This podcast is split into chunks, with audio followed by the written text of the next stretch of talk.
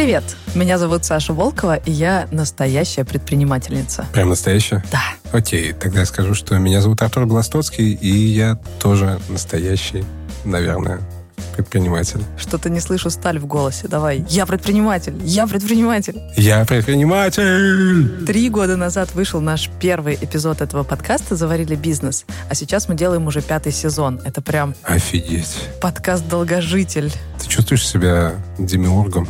Мамонтом? Мастодонтом?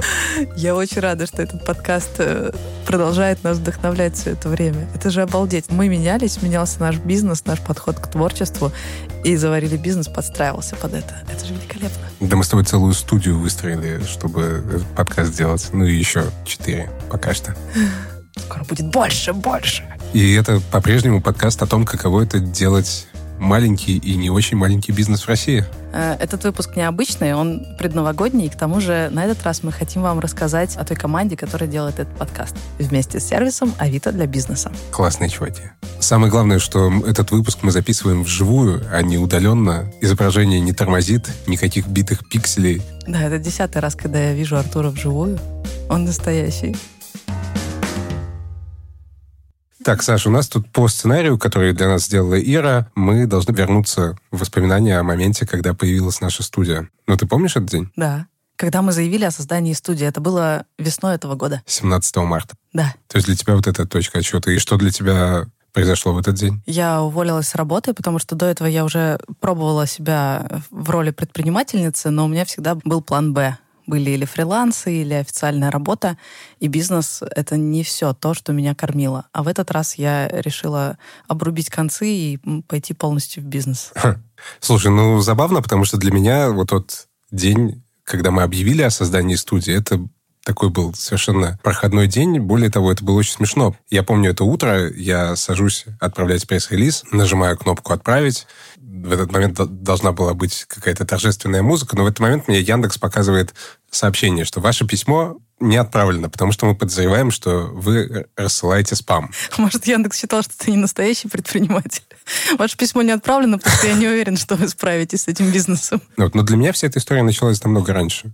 Она началась, когда мы с тобой оказались оба без работы. Во время ковида? Ну да, для меня в тот момент это был просто мега-кризис, потому что у меня беременная жена, у меня какие-то планы на жизнь, которые уже обрушились локдауном. И тут все просто... Да, нас уволили одним днем. Типа, ребят, маркетинговые бюджеты э, срезаются, поэтому завтра можете на работу не выходить. Я помню, что мы тогда созвонились и стали думать, что делать дальше, потому что до этого мы Мгм. как бы не особо друг от друга зависели, как будто мы просто каждый делал свою часть. Ты, в общем, мы оба были сами по себе. А тут мы созвонились и решили с тобой, ну что, Точно, что делать-то будем? Мы в одной лодке. да, Прикольно, что наши показания разнятся на целый год. Ты считаешь, что у нас бизнес э, весной 20-го, я считаю, что весной 21-го. И это момент, когда каждому из нас стало э, страшно, какой-то такой переломный момент. Я помню, для меня был самый, самый такой показательный момент, это когда я еду в метро, приезжаю и вижу, что там продаются две пачки средства для мытья посуды, для посудомоечных машин по цене одной, такие две огромные пачки. А я последний там, месяц наблюдаю, как тают все мои деньги. И я такой, это надо брать. Потому что хрен его знает, что будет завтра. Знаешь, я себя на этом поймал, думаю, блин, это, с одной стороны, очень неприятное ощущение, потому что ты чувствуешь, что как бы ты вообще не понимаешь, где ты находишься и куда идешь. Потому что, вот я помню, для меня весна 2020 года это супер страшно, а с другой стороны, это такой супер драйв, когда ты как охотник просто ищешь какие-то возможности. Я все время боялась, что успех, который есть, какие-то удачные переговоры, договоренность с новым клиентом, запуск какого-то нового классного подкаста, что это один частный, единственный успех, который больше не повторится. Да-да-да. Я ходила на каждые переговоры и придумывание каждого нового подкаста как в первый раз. Как будто до сих пор мне просто везло, а вот сейчас мне сейчас расскажут какой-нибудь такой бриф, от которого у меня мозг взорвется, и я просто не смогу ничего предложить, придумать что-то интересное. И кажется, от этого я избавилась только спустя, может, полгода какого-то успешного роста в бизнесе. Слушай, ну для меня всегда была проблема доведения дела до конца. У меня как бы всегда есть опасения и подспудная мысль, что окей, мы сейчас о чем-то договорились, а удастся ли нам это сделать именно не потому, что там мы, нам не хватит фантазии, талантов, а просто ну, нужна какая-то воля завершить начатое дело. Иногда для этого нужно сделать вообще какую-то фигню. Ну, типа бумажки вовремя отправить, да, какие-то, или сообщения какое-то. У меня всегда было опасение, что а хватит ли моего внимания, хватит ли у меня энергии просто довести дело до конца. И мне стало спокойнее, когда сначала у нас появился Альберт, в чьи задачи стало входить доводить до конца наши переговоры с клиентами. Потом у нас появился офигенный звукорежиссер, чьей задачей стало доводить до конца наши записи подкастов. Ты говоришь, что именно люди помогают тебе решить проблему. Для меня люди стали, наверное, самым большим фактором стресса и страха. Потому что, с одной стороны, я понимаю, что делать бизнес без людей — это бесполезное занятие, потому что максимум, что я могу делать сама, это ну, два классных проекта. Но это прям вот э, мой потолок. А я хочу гораздо большего. Я хочу, чтобы наша студия была площадкой, где разные творческие люди могут реализовать свои идеи и амбиции. И вот между этой мечтой и реальностью, где я большую часть работы делаю руками, огромная пропасть, и я совершенно не понимала, как прийти из одной точки в другую. Потому что просто позвать людей незнакомых с рынка, типа, «Эй, ребят, приходите, делайте, что хотите», так это не может работать. Если ты начинаешь э, людей как-то ограничивать, тогда, во-первых, ты можешь подрезать им творческую свободу, во-вторых, само по себе это огромная работа. Ну, учить людей, вести их за ручку. И в каждый момент я не понимаю, насколько я хороша в этом. Когда я человеку помогаю, не опекаю ли я его, не создаю ли я у него вот эту выученную беспомощность. Для меня вот это самый большой страх и стресс вообще, связанный с нашим бизнесом за последние полгода. А если я тебе скажу, что люди, которых мы нанимаем, уже сами нанимают новых людей, что ты на это скажешь? У меня, безусловно, есть э, опыт поиска людей под какие-то там задачи. Это Денис Остромухов, наш звукорежиссер. Но здесь, безусловно, это сложнее, потому что здесь нужно найти человека, который будет очень похож на тебя. Здесь нужно стараться оценивать не критиканский, а понять либо перспективу внутри его действий, да, человека как-то научить, э, дать ему опыт, э, взрастить в нем что-то, либо нет. Мотивировать его словесно, найти с ним общую волну, при этом не растерять какой-то авторитет и при всем при этом быть за него. Потому что когда у тебя появляется такой свой мини-цех, ты его представитель. Я для себя так представляю, ты должен решать его боли. В начале своей какой-то карьеры я работал в университете на студии, там работали киношники. Я старался у них максимально научиться. Еще подкастов нигде не было. Я какие-то подкасты в году 11-12 слушал и вот понимал, что ну, это стрельнет рано или поздно, и старался плюс-минус такие же формы находить э, для того, чтобы что-то реализовывать. После этого первичного опыта, который совершенно не релевантен для рынка, я попал на студию дубляжа, где я просто смотрел в глаза людям и говорил, вообще все это знаю, умею, могу, просто могу, умею, практикую. И я сошел с такого лживого козыря и получил такой же выхлоп, типа не, супер негативный опыт, где работы много, где что-то не получается, а ты на ходу всему учишься, и параллельно этому тебя кидают на деньги, тебя дурят с деньгами постоянно. Ты только выпустился из университета, у тебя, ну, ты иногородний человек, у тебя негде жить. А, ну, это, короче, супер жесткие условия, в которых ты супер жестко всему учишься. Клево, что этот опыт был, клево, что он негативный, клево, что он сложный. А, самое лучшее, что может быть, это научиться делать что-то на своих ошибках лучше всех. Боль за болью, боль за болью, пока ты просто не выработаешь какое-то спокойствие тотальное ко всем ситуациям, чтобы все было хорошо. Мне кажется, предпринимательство — это вообще про творчество. Это про творчество, про ответственность, про решение, про рост, про рост личный в том числе. И здесь ты как человек сам себе система, и ты работаешь над ней, как тебе там правильно питаться, вовремя ложиться, делать зарядку, чтобы физически себя лучше чувствовать, больше работать, ну, все что угодно.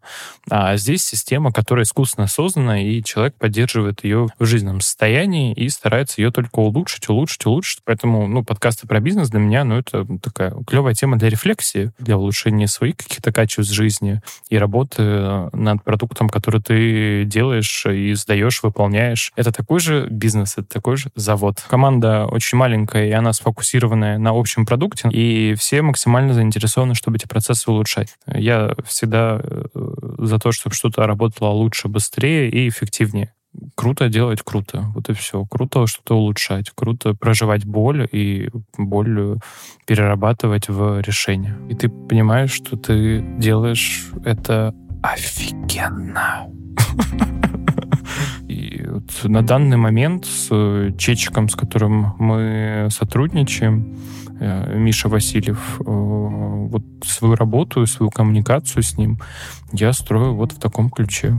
Подкасты просто такая сфера, где э, я в целом по части технической могу их делать, по части творческой. Я не в теме был. Это Миша Васильев, наш э, самый новый сотрудник, звукорежиссер. Поэтому было интересно. И как бы до сих пор интересно. Я каждый выпуск слушаю, анализирую. Но конкретно такой хронометраж, да, много говорящих, это некий вызов. То есть одно дело сделать какую-то там рекламу 30-секундную, а совсем другое дело это там часовой подкаст. Ресурсов э, уходит больше, но набиваешь руку, со временем становишься быстрее. Вот это очень полезно тоже можно развиваться. Командная работа очень важна, и так или иначе большие проекты, да и короткие метры всегда делает команда. Одному очень сложно. Один ты будешь делать фильм, там, не знаю, целый год, если не больше. Подкаст то же самое. Я считаю, что если ты будешь заниматься только своим делом, то на выходе не получится годного продукта. Командная работа — это всегда, конечно, компромисс, но благодаря этим неким компромиссам в конечном итоге получается готовый продукт, э, который явно на порядок качественней, поэтому всегда нужен какой-то коллега, кто-то должен тебя вовремя встряхивать, чтобы ты как бы смотрел более широко на вещи и не загонялся по каким-то мелочам и не отвлекался, не распылялся, а первую очередь делал какими-то общими мазками всю картину. А я считаю, что команда складывается весьма удачно. А Денис готов прийти на помощь, всегда объяснит, разъяснит. То же самое могу сказать и про остальных. Как я вижу по чату, по общению, процесс идет, работа кипит. Э, и как бы все это, несмотря на то, что это работа, видно, что каждый горит, э, есть желание развиваться, и мы идем как бы по одной дороге к одной цели. Это главное, мне это очень импонирует и откликается. Знаешь, э, какой момент за эти два года для меня стал самым болезненным? Так. Самое смешное, что это момент, которого я довольно долго ждал, и к которому я очень стремился, это момент, когда я перестану быть редактором подкаста «Заваренный бизнес». Я в какой-то момент понял, что мне надо уже от этого проекта освободиться, чтобы развязать себе руки и творческие мышцы для каких-то новых штук, освободить голову, перестать сидеть ночами напролет редактировать подкаст. Но когда это произошло, к нам присоединилась Ира, наш редактор, и я перестал открывать Reaper, чтобы что-то отредактировать, перестал придумывать сценарии. С одной стороны, я почувствовал себя кайфово, а с другой стороны, это как будто, ну, то есть заварили бизнес, это вот как у нас, у нашего продюсера Альберта есть Мона Лиза, это подкаст «Бизнес. Роботы. Мечты». Вот заварили бизнес для меня был всегда такой Моной Лизой и в целом вообще творческой отдушной. И тут вроде как его надо отдать, и вроде как я этого хочу, но вот я его отдал, и ты такой, так, и что дальше, где я теперь буду творчески самореализовываться? И понятно, что правильный ответ это в бизнесе. Да, чувак, у тебя теперь есть целый бизнес, в котором ты можешь творчески самореализоваться. Но для меня этот момент все равно тяжелый. Интересно, как оно для Иры. Один из самых болезненных моментов — это как раз момент перехода, когда ты растешь из начинающего редактора в более опытного, профессионального. Это Ира Волченко, редактор подкаста «Заварили бизнес». Это очень классно звучит. Я всегда любила в фильмах моменты, когда показывают такую нарезку, когда герой начинает усиленно тренироваться, он бегает, он бьет по груше, он потеет, он страдает, но он идет дальше. И вот эта быстренькая нарезочка проходит в сокращенном варианте. Ты видишь недельные, месячные труды буквально за несколько минут. И вот герой готов в финальной битве. Но в жизни все не так. В жизни ты часами, днями, неделями стараешься, сидишь э, перед экраном компьютера и изо всех сил пытаешься понять, что тебе нужно сделать, как это сделать лучше. Ты понимаешь правки, ты исправляешь собственные ошибки, ты видишь каждый момент, где ты не дотянул. И, конечно, Сначала это окей, но когда тебе присылают еще один круг правок и еще, и еще, и еще, все равно это довольно больно. Особенно, когда ты сначала был таким хорошим начинающим редактором, а потом внезапно стал стрёмным среднячком. Знаете, как э, есть такая фраза «пробив потолок одного уровня, будьте готовы оказаться на дне следующего». И вот быть на дне этого следующего уровня бывает довольно болезненно. Но одно из самых больших, пожалуй, удовольствий за время работы в студии «Заварили» в том, что, оказывается, даже если ты на дне, не обязательно, что ты плохой или что ты недостаточный. Да, у тебя что-то не получается, да, ты делаешь ошибки, но если ты готов их исправлять, если есть люди, которые готовы тебе эти ошибки показать и объяснить, и дать тебе время это переделать, то это огромный кайф, потому что Иначе ты сам не вырастешь, и тогда какой в этом смысл? Мне не хочется быть вечно начинающим, мне не хочется быть вечным среднячком, мне хочется быть хорошим специалистом. Порой ты не успеваешь набраться сил перед новым днем. Тогда ты делаешь выводы, как больше сохранять сил, как все-таки лучше работать и где себя исправлять, где себя не передавливать, а где себя дисциплинировать. И это, конечно, огромный труд, но очень большой кайф, когда ты видишь, что да, я вырос, что да, я стал делать лучше свою работу. А второй кайф в том, что девочка, которая еще в марте мечтала посмотреть э, на ребят, которые в команде студии заварили, внезапно оказалась частью этой студии заварили. И для меня это про то, что прозвучит банально, но все в нашей голове, и мы сами ставим себе рамки и ограничения. Мы говорим, я никогда не смогу, и мы действительно никогда не сможем, потому что мы никогда не попробуем. И последнее, что я скажу, хотя я не знаю, войдет это в запись или нет, возможно, я сама это вырежу, но есть такая строчка у Веры Полосковой. «Ничего страшнее тюрьмы твоей головы никогда с тобой не случится». И огромный кайф выходить из тюрьмы своей головы и видеть других людей, другие возможности, другие суммы на карточке, другие тексты в компьютере, другие задачи. Я желаю всем выходить оттуда. Самое больное для меня было, когда я осталась с этим наедине, потому что мы с тобой решили, что ты отдаешь подкаст «Заварили бизнес», а моя задача — организовать процесс. И для меня самый момент, который меня обезоружил. Я, я чувствовала себя истощенной, абсолютно убитой, когда я получила первую сборку первого эпизода этого сезона подкаста «Заварили бизнес» не вовремя и такой, какая она мне совершенно не понравилась. И я понимаю, что так, мне, во-первых, нужно научить продюсерку продюсировать так, чтобы все происходило вовремя, а я не знаю как. Я никогда не была проект-менеджером. Более того, недостаточно быть хорошим проект-менеджером самой. Надо еще уметь научить быть проект-менеджером, то есть декомпозировать всю эту большую задачу, сделать так, чтобы все было вовремя. На какие-то маленькие подзадачки, понять, как это делается, объяснить. Нет смысла просто на человека давить и говорить, да сделай это уже нормально. Потому что у меня нет понятного образа результата, как я хочу, чтобы он это сделал. И одновременно, хотя сроки горят, и все это очень эмоционально, одновременно с редактурой та же самая ситуация. я просто увидела в этот момент, я помню, что я вижу, что, с одной стороны, нужно очень срочно все переделать самой, с другой стороны, если я сейчас это сделаю, то не будет самого главного — команды, которая сработалась и умеет делать классные штуки. И непонятно, за что браться. ну, то есть, или как бы выстраивать вот эту работу команды, ну, тогда подкаст надо, условно, на стоп поставить и заняться каким-то лагерь организовать продюсерско-редакторский, не знаю, курсы или типа того. Или э, сказать, ладно, черт с ней с командой, будем просто, как раньше, делать сами и не звать людей. И сейчас, когда у тебя в фокусе появился фокусе бизнес, для меня в фокусе люди, потому что я все еще не ответила себе полностью на вопрос, а как их учить, как привлекать, как с ними взаимодействовать, как искать вот этот баланс между самостоятельностью и поддержкой. И это вот единственное, что меня занимает. Ну и один из этапов, который мне помог разгрести всю эту штуку, когда я поняла, что нужен не только редактор, но и главный редактор. Мы позвали Лену как человека, который отвечает за весь образ подкаста. Не просто Лену, Лену Волкову. Даже не просто совпадение. Да. Блин, это забавно. Когда у меня не получается, я зову старшую сестру. Да, Лена моя сестра. Я позвала ее, потому что я знаю за ней э, несколько суперспособностей. Когда мы были еще маленькими, Лена все время придумывала. Правда, у этого был определенный подвох. Если Лена придумывает игру, то она придумывает и правила игры. А значит, она прямо в процессе игры может сообщить мне о каком-нибудь новом правиле. Но я была такая наивная, что не замечала этот подвох. Мама говорит, однажды одна девочка следила, как мы играем, и говорит, «Мама, а Лена Сашу дурит».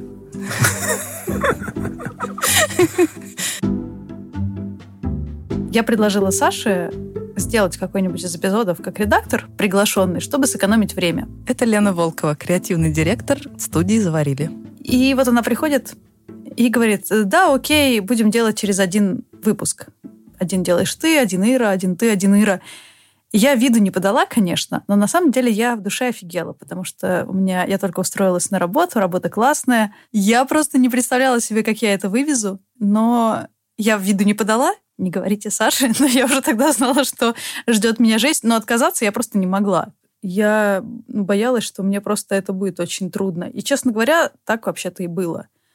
Потому что пока я одновременно работала на работе над проектом, у меня не было выходных — я засыпала с компьютером на животе и просыпалась с компьютером на животе.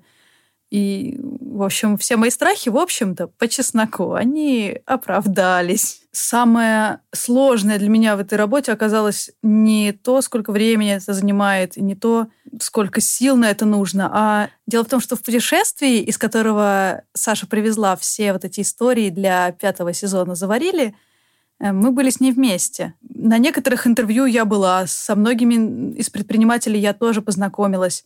И вот я слушаю их истории, я как редактор должна чему-то сказать «нет».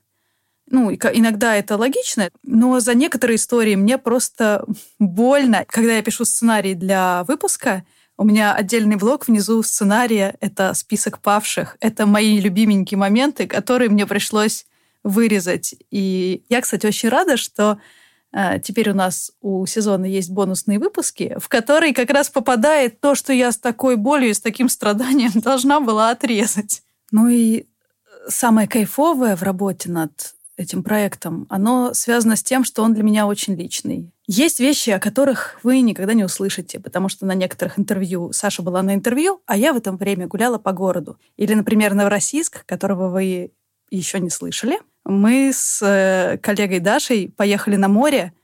Я пошла плавать и вдруг услышала дыхание за своей спиной. Оборачиваюсь, а это дельфин.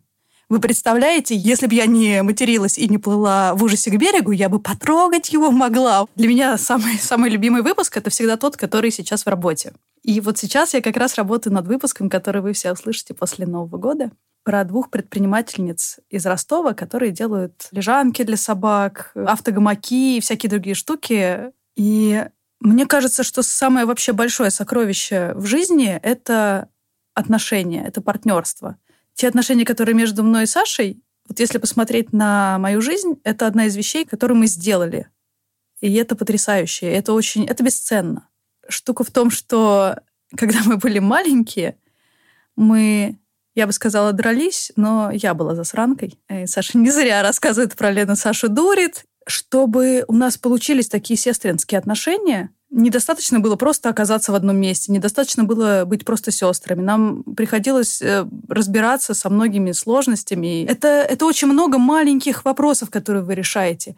Что вы рассказываете, что вы не рассказываете, в чем вы доверяетесь, что само собой, что не само собой. Это на самом деле огромная работа, которую ты иногда не замечаешь, а иногда очень замечаешь. И мне кажется, что отношения у людей, когда они получаются, ну, это можно, не знаю, записать в список жизненных достижений, что ли. И то, как мы с Сашей работаем, это одно из них, потому что у меня ни с кем не получается работать так хорошо. Потому что, ну, обычно ты круглый, а тебя в квадратную дырочку запихивают, и это не срабатывает. А штука в том, что мы очень хорошо знаем друг друга, и мы, с одной стороны, одинаковые, как два карандаша из одной пачки, а с другой стороны, ну, два карандаша из одной пачки, они всегда разного цвета. И в этом-то все дело. И вот две девчонки из следующего выпуска, у них тоже такое партнерство, э, что я не могу ни радоваться за них, ни восхищаться за них. И вот какие-то маленькие вещи, как они решают, кто сейчас будет отвечать на вопрос, как они обсуждают, чем они друг друга поразили, когда познакомились,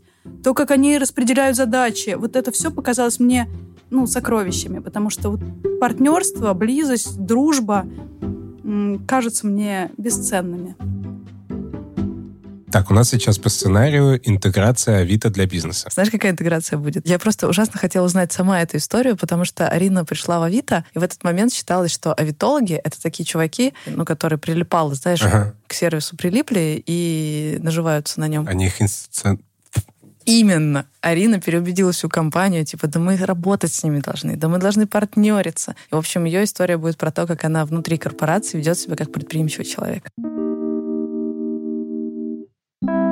Я Арина Гершович, руководитель направления бренда и стратегических проектов в Авито. На Авито работают э, уже миллионы бизнесов, маленьких и больших, которые зарабатывают с помощью площадки. В какой-то момент вокруг э, Авито сформировалось такое сообщество экспертов, которые называют себя авитологами и которые помогают бизнесам работать на Авито. Был запрос самих авитологов, чтобы мы подсветили тех, кто действительно эксперт, кто хорошо делает свое дело, и они могли таким образом выделяться, да, и привлекать аудиторию. И в то же время мы работаем напрямую с бизнесами, и от них был довольно долго запрос на то, чтобы мы как площадка рекомендовали, кто может им помочь. И, в общем, мы как платформа провели прям несколько раундов э, воркшопов, поговорили с каждой из сторон. Мы пришли к видению о том, что нам нужно сертифицировать классных авитологов, выбрать их по каким-то критериям, собрать в общую там, витрину, в общий лендинг, который мы могли бы рекомендовать бизнесам, когда у них возникает такой запрос на помощь.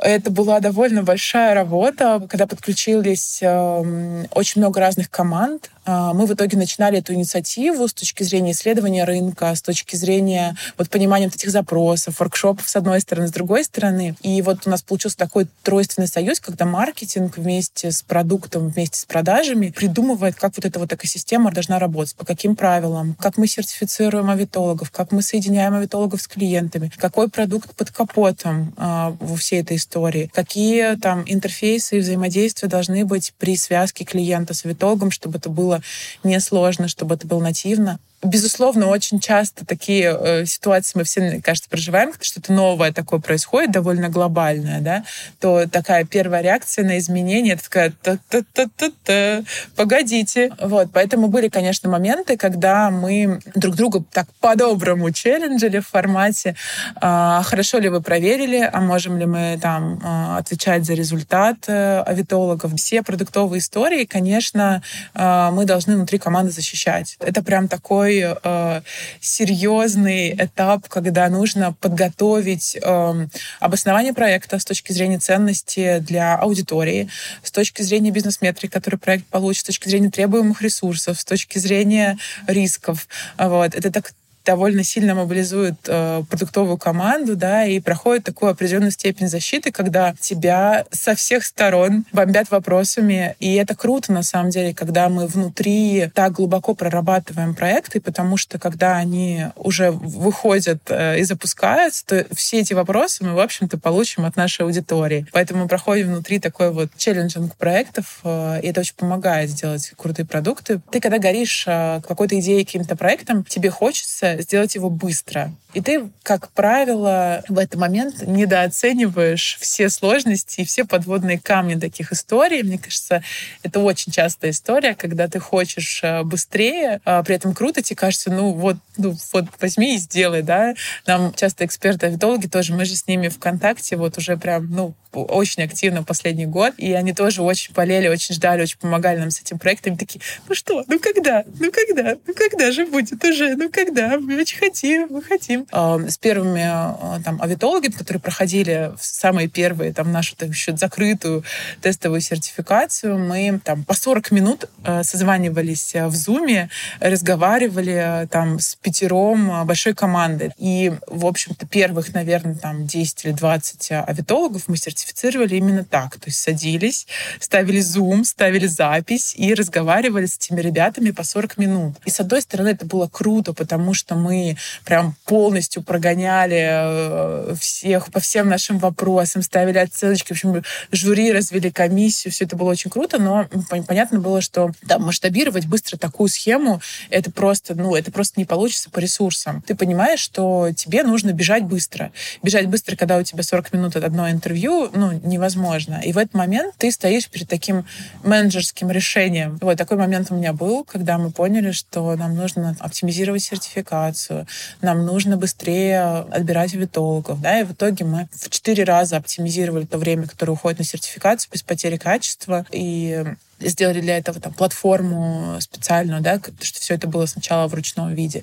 Вот, э, там сделали в конце концов витрину с, э, там у нас внутри есть админка, которая управляет тем, какие авитологи попадают на витрину. Кажется, что в конце ноября у нас была конференция для э, авито услуг, и там в том числе была такая секция про авитологов. Я выступала там в этой секции и рассказывала о том, что мы в конце ноября запустим этот проект уже запустим публично. А вообще компании, особенно IT-компании, обычно не любят заранее рассказывать о своих запусках. Вот э, в IT это прям буквально практически табу история, потому что вот расскажешь, а потом что-то пойдет не так. И вот я помню, я сижу, рассказываю про этот проект, про ценность, про важность, вот все, что я рассказываю, и, и у меня вот прям, знаешь, вот сердечко так стучит, думаю, вот, ну, все рассказала, значит, теперь нужно это сделать. И вот помню прям этот момент, когда мы рассказываем дату, уже в последний момент там у нас стояла конкретная дата, мы в последний момент ее правим на конец ноября, чтобы не обмануть аудиторию потому что нас слушают все авитологи, ждут уже, когда мы скажем про витрину. Вот. И когда мы в итоге финально делаем запуск, рассказываем в своих э, соцсетях, в своих э, рассылках, рассказываем запуски витрины, это был действительно момент э, праздника для команды. Все были просто вот наконец свершилось. Знаешь, это когда ты такой, э, знаешь, какой-то секретик, держишь его в себе, и вот наконец момент, когда ты его можешь рассказать. Э, вот. И у нас там внутри большой чатик, там, не знаю, на 100 человек, наверное, команды, которые так или иначе вообще вовлечена в проект советолога внутри Авито, там и, и команда продукта, и команда маркетинга, команда продаж. Вот, мы все просто, знаешь, выдохнули. выдохнули. Будь что будет, дальше получаем фидбэк, отрабатываем, летит. Ура!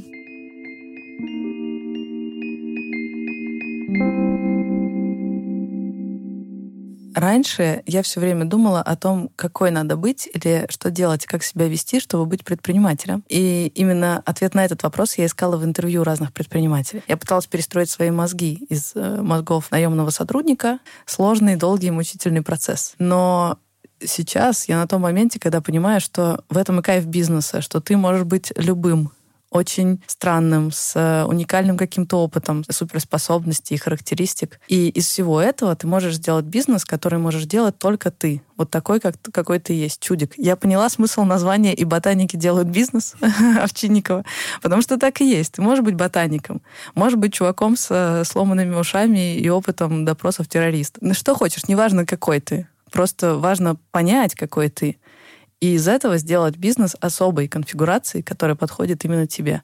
И вот в этом, мне кажется, есть самое зерно свободы предпринимателя, что тебе не нужно подстраиваться, а ты можешь создать пространство вокруг себя, которое подходит именно тебе, и найти чуваков, которые похожи на тебя, и все. Ну или не похожи на тебя, а просто которым кайфово вот в этом пространстве. Хм. Для меня самый главный кайф — это платить зарплаты. Да?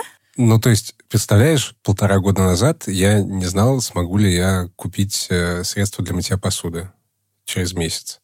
Теперь я знаю, что я через месяц смогу заплатить шестерым, семерым, восьмерым людям гонорары за работу, которую они сделали. И когда я смотрю наши таблички по финансам, я смотрю, как там увеличивается фонд оплаты труда. И для меня это офигенно. То есть вот я ловлю такую эмоцию, что когда человек присылает мне счет за работу, человеку как-то неловко. А я такой, наконец-то, дорогой, давай, скорее, я прямо сейчас, я сейчас зайду в банк, я все сделаю. Потому что для меня это, это кайф. Это как, как, знаешь, как...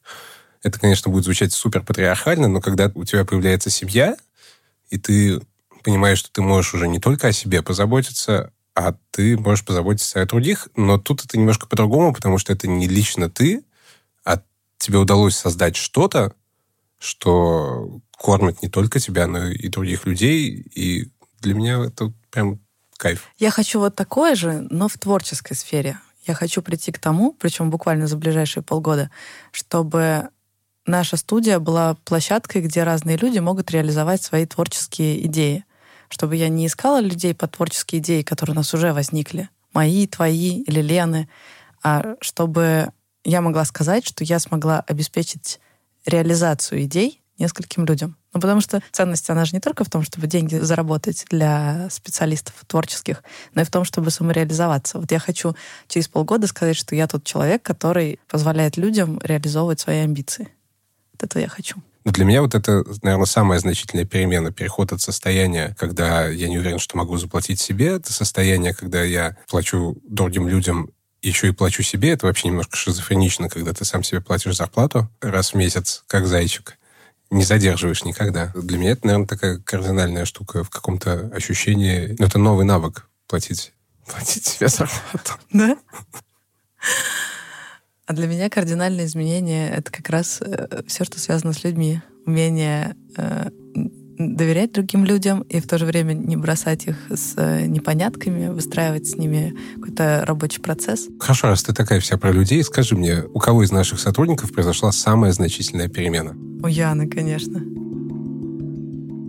Это такая история, если бы мне, наверное, год назад кто-нибудь рассказал, я бы вообще не поверила, что может быть на самом деле. Это Яна Ломаева, продюсер студии Звейда. Я не слушала подкасты, когда они начали, собственно, быть популярными в России. Такая думаю, блин, да что за подкасты? Что это за слово? Что такое вообще? Почему все про это говорят? А потом я услышала у кого-то в сторис, что типа вот, я послушала прикольный подкаст, заварили бизнес, у них кофейня. И реально это был первый подкаст, который я вообще от начала до конца послушала. Потом так все завертелось, закрутилась, закрутилась. Я работала на одной работе, потом э, сменила еще работу, и в какой-то момент я такая думаю, блин, надо написать Артуру, что я могу как-то быть полезна. Конечно, великая сила соцсетей. Я написала ему в инсту.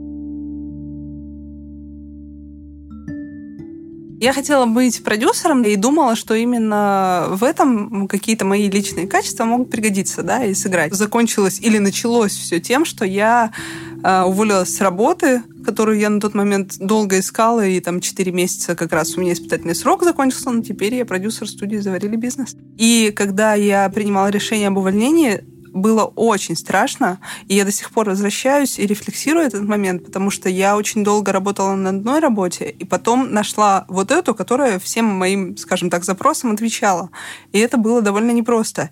И я просто до сих пор не понимаю, как я сделала этот выбор и почему это реально произошло, и как я могла уволиться, когда я вот так долго к этому шла. Но я подумала, что выбрать себя там раз в жизни или, может быть, первый раз в жизни, это будет круто. И я надеюсь, что я не ошиблась, хотя до сих пор переживаю, рефлексирую и боюсь. Самая главная боль в том, что я не всегда могу соответствовать э, тому процессу, который э, должен быть. То есть э, я думала, что, а, я умею быть продюсером, это вот это, вот это, вот это. А оказалось, что совсем другое. Ты такой, о боже, может быть, я вообще не умею. Я вообще себе по-другому представляла это все. И сложно, хотя я всю жизнь думала, что мне очень легко общаться с людьми, но именно в этой плоскости оказалось, что очень сложно, когда ты пишешь, так, чувак, у тебя сегодня дедлайн?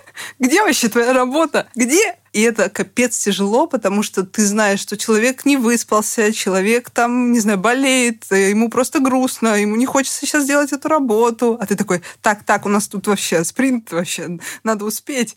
И вот это вот ужасно сложно, потому что человек тебе пишет, слушай, я работаю вообще как вол, ты что ко мне пристал? Я не думала, что так будет. Но я пытаюсь все время себе напоминать, что я просто делаю свою работу.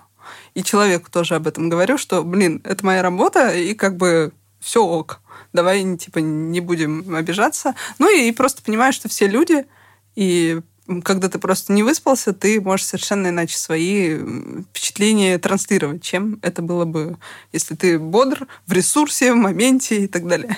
Но самое классное — это то, что ты можешь э, общаться с очень крутыми людьми, с людьми, которым ты, которыми ты восхищался и восхищаешься до сих пор, и ты можешь э, перенимать их опыт, учиться у них, и, и просто общаться. Ну и здорово, что команда разная, что все из разных городов с разным бэкграундом. А в самой работе, наверное, больше всего нравится работать с партнером, в данном случае это Авито, э, и с ребятами, когда мы думаем, какая интеграция должна быть. Вот это все, это, конечно, круто. Ну, вообще все, что происходит, э, страшно, больно, но, но круто. Я надеюсь, что не зря Э, вчера мы писали другой подкаст, в котором я тоже немного поучаствовала. Это «Бизнес-роботы мечты». И мы вчера первый раз увиделись с Сашей. До этого мы виделись в Google Meet. Ну, я даже не, не могла представить это в реальности. А вот мы вышли из студии, и вот ты как бы совсем не осознаешь, что это результат. И это был такой момент, вау, а что, это правда, что ли, происходит? Давай подведем коротко итоги года. Вот мы сейчас собрались с тобой наконец-то в студии. У нас здесь даже сидит половина нашей компании. Мы все собрались на корпоратив. Да, я готова при свидетелях. Давай. А, ну, я настоящая предпринимательница, наконец-то. Ей-богу, для меня это очень важный вывод, потому что я очень долго заходила в предпринимательство какими-то маленькими шажочками, пыталась с ним примириться эмоционально, как-то психологически понять, могу ли я, хочу ли я. Я все время чувствовала себя одной ногой в наемном труде, другой в предпринимательстве. И я помню, сколько раз я заводила этот разговор и с предпринимателями, и с наемными сотрудниками. В какой момент можно считать себя предпринимателем? Когда ты открыл ИП, когда ты открыл первое дело, а если оно прогорело? А если ты сейчас в плюсе, но не знаешь, будешь ли ты в плюсе завтра? А если ты в плюсе, ну на немного? Ты когда становишься предпринимателем? Вот сейчас я, я предпринимательница. Я прям уверена в этом наконец-то. Это на самом деле какое-то ощущение. Два фактора. Я примирилась с постоянной ситуацией неопределенности. Я перестала ее воспринимать как факап, что это какое-то короткое время, которое надо просто пережить. Нет, я теперь всегда буду находиться в ситуации неопределенности. Это нормальное состояние для меня. Это первый момент. А второе — это то, чего очень сложно добиться просто так по щелчку, это какая-то уверенность в своих силах, когда я знаю, что факапы произойдут, они будут, но я знаю, что я могу их разрулить. Заведомый огромный кредит доверия самой себе. Вот так. Для меня главный итог это, ну, если это одним словом описывать, это а что уже? То есть как, как уже год прошел. Но вот ты говорил о том, что значит что ты чувствуешь себя предпринимательницей. Для меня, на самом деле, в принципе, я никогда себе так не ставил такой цели стать предпринимателем. Я помню, что лет 7-8 назад я прочитал статью Максима Ильяхова в «Мегаплане», и он там писал о том, что хорошо было бы сделать до 30 лет. И я не помню вообще, какой был вайб этой статьи. Она была не нравоучительная, но я это воспринял как инструкцию, что к 30 годам нужно сделать так, чтобы твоя жизнь, твое благополучие не зависело напрямую, например, от твоего здоровья. Не зависело от твоей способности работать здесь и сейчас, тратить сколько-то часов своей жизни ежедневно на какое-то ремесло. И меня тогда это очень торкнуло, потому что я понял, что, ну, окей, со мной может случиться что угодно, рано или поздно появятся люди, которые... Ну, я от этого буду зависеть, и появятся люди, которые от этого будут зависеть. Я как-то это просто, ну, где-то отложилось. Вот, а чем ближе к 30, тем больше я стал эту мысль вспоминать. Вот сейчас вот этот момент безопасности, он для меня наступил частично. И то, что я хочу себе загадать на 22 год, что окей, тылы прикрыты, мы живем, а теперь надо как следует кайфануть и развернуть творческую энергию свою и всех, кто с нами работает, во все поля. Дорогой Санта-Клаус, пожалуйста, послушай этот подкаст. Если что, этот подкаст называется «Заварили бизнес». И в этом сезоне будет 12 выпусков. Чтобы не пропустить следующий эпизод, подписывайтесь на подкаст в любимых приложениях. Apple Podcasts, CastBox, Яндекс.Музыка, Spotify и все остальные, какие вы только найдете. Этот сезон мы делаем вместе с сервисом Авито для бизнеса. Они помогают предпринимателям решать самые разные задачи. И в Авито тоже работают творческие и предприимчивые ребята, и они меняют этот сервис. Потому что меняются предприниматели, мы растем, мы развиваемся, и Авито развивается вместе с нами. Все подробности на сайте business.avito.ru.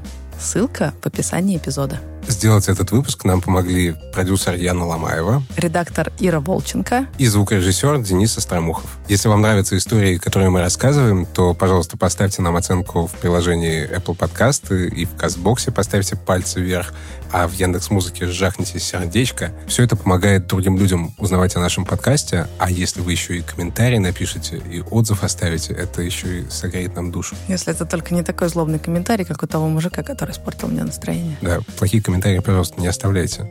Ну или оставляйте. Оставляйте, но при себе. Ребят, спасибо, что вы с нами. Классного вам Нового года. Пока-пока. Светящая 200 тысяч я говорю, да, скажи документал. Что на следующее? Скажи, красавица. Нет, нет. Хлопай ресницами и взлетай. Это следующее. А сейчас через одну. Так, а А сейчас это? какая? Очень знакомое. Я вообще. Звезд на небе мало, но это не беда. Здесь почти что в каждом доме есть своя и не одна. Электричество, газ, телефон, водопровод Коммунальный рай без завод и забот. Город сказка, город мечта. Пропадая в его сети, пропадаешь Глотая воздух, простуда сквозняков. Запахом бензина и дорогих духов Могу, умею, практикую.